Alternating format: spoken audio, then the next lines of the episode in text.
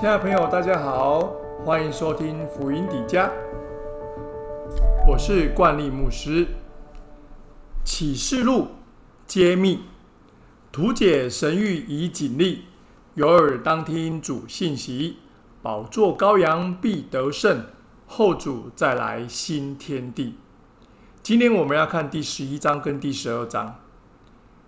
当前面我们读到六个号角响起之后，有许多先前所未见的天灾降临在这地。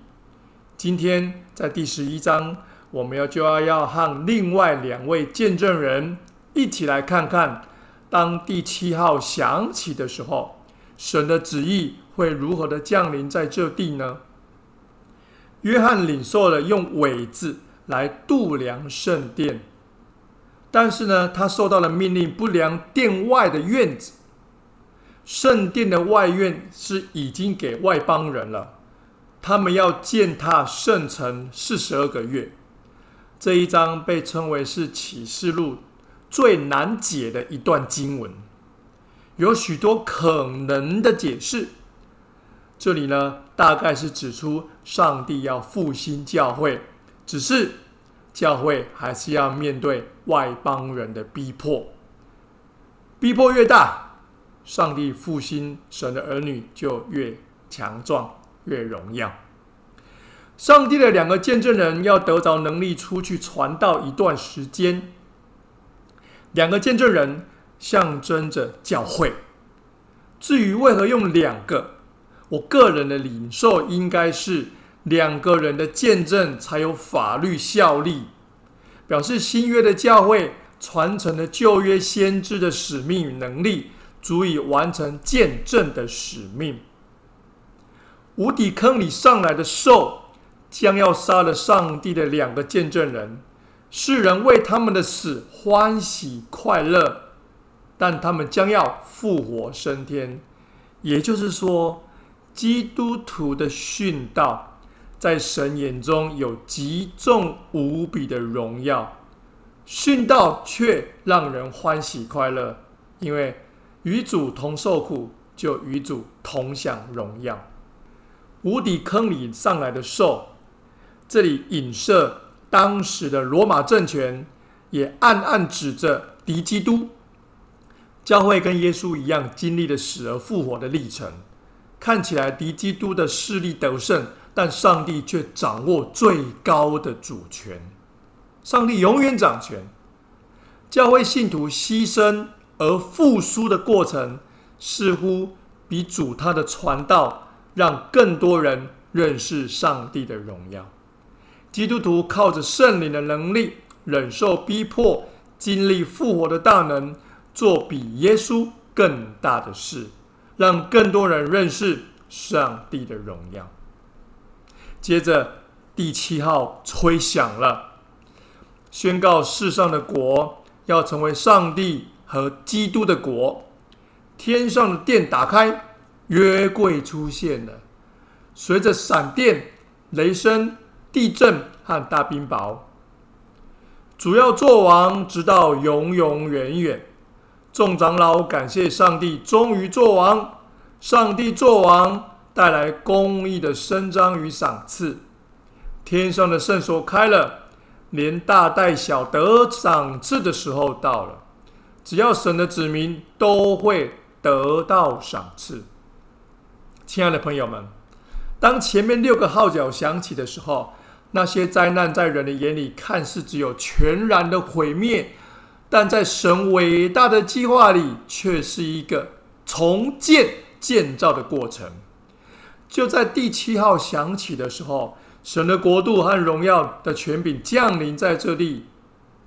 让我们彼此鼓励，求神赐给我们神的眼光，人用更贴近神的角度和高度来看待生命中的每一件事情。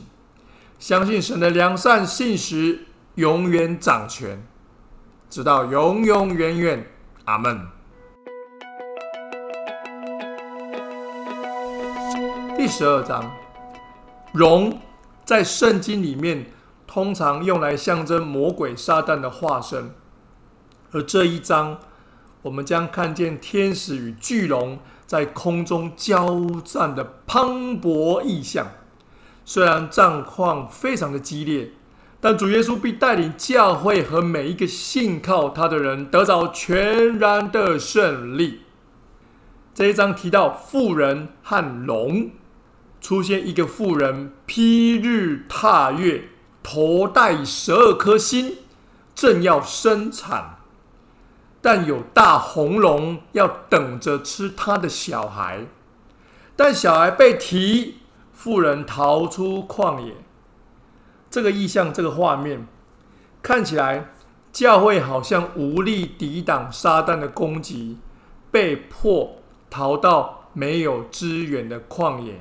通常圣经里面提到富人，都是预表基督的心腹教会，所以这个意象的解释是，富人逃到旷野。看起来教会好像无力抵挡撒旦的攻击，被迫逃到没有资源的旷野，但那却是上帝要预备、要喂养教会的地方。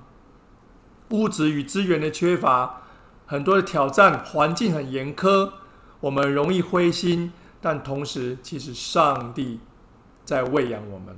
以色列百姓在旷野绕行的这四十年，他们没有饿过一顿。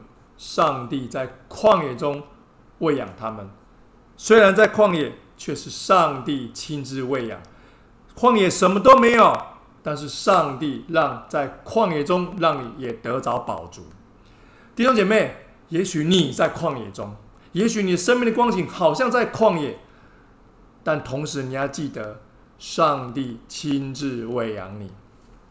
事实上，在环境严苛的旷野。反倒是属灵生命成长的最佳环境。这个画面是不是给当时受逼迫、好像失败的基督徒有很大的鼓励跟安慰呢？接着看到撒旦被摔落地面，撒旦不但败给了天使长，也败给了基督徒。基督徒的武器是什么呢？基督的血。还有所见证的道，还有基督徒不怕死的精神，死都不怕了，还有什么好怕的？基督已经替我们死了，我们能不怕死吗？接着又看到撒旦跟妇人还有他的儿女征战。约翰在这里说到，教会被逼迫的背后原因，是因为撒旦的报复心理。撒旦他打不赢天使，他杀不了基督。就转向比较起来比较软弱的一些教会跟基督徒，但神仍然保守教会能够逃离撒旦毁灭性的攻击。天上有声音说：“弟兄胜过他，是因羔羊的血和自己所见证到。他们虽至于死，也不爱惜性命。”亲爱的朋友，主耶稣已经得胜。他必会带领我们胜过撒旦，胜过死亡，而我们所要具备的就是忠心到底的决心，并且继续活出好生命。鼓励你在幕后的日子里，继续放胆的分享你在主耶稣里面的美好见证。相信你的信心行动将帮助更多人一起回到主的爱里面，不再惧怕，也不再被撒旦的任何计谋给动摇。谢谢你收听今天的福音迪迦，我们下一集见喽，拜拜。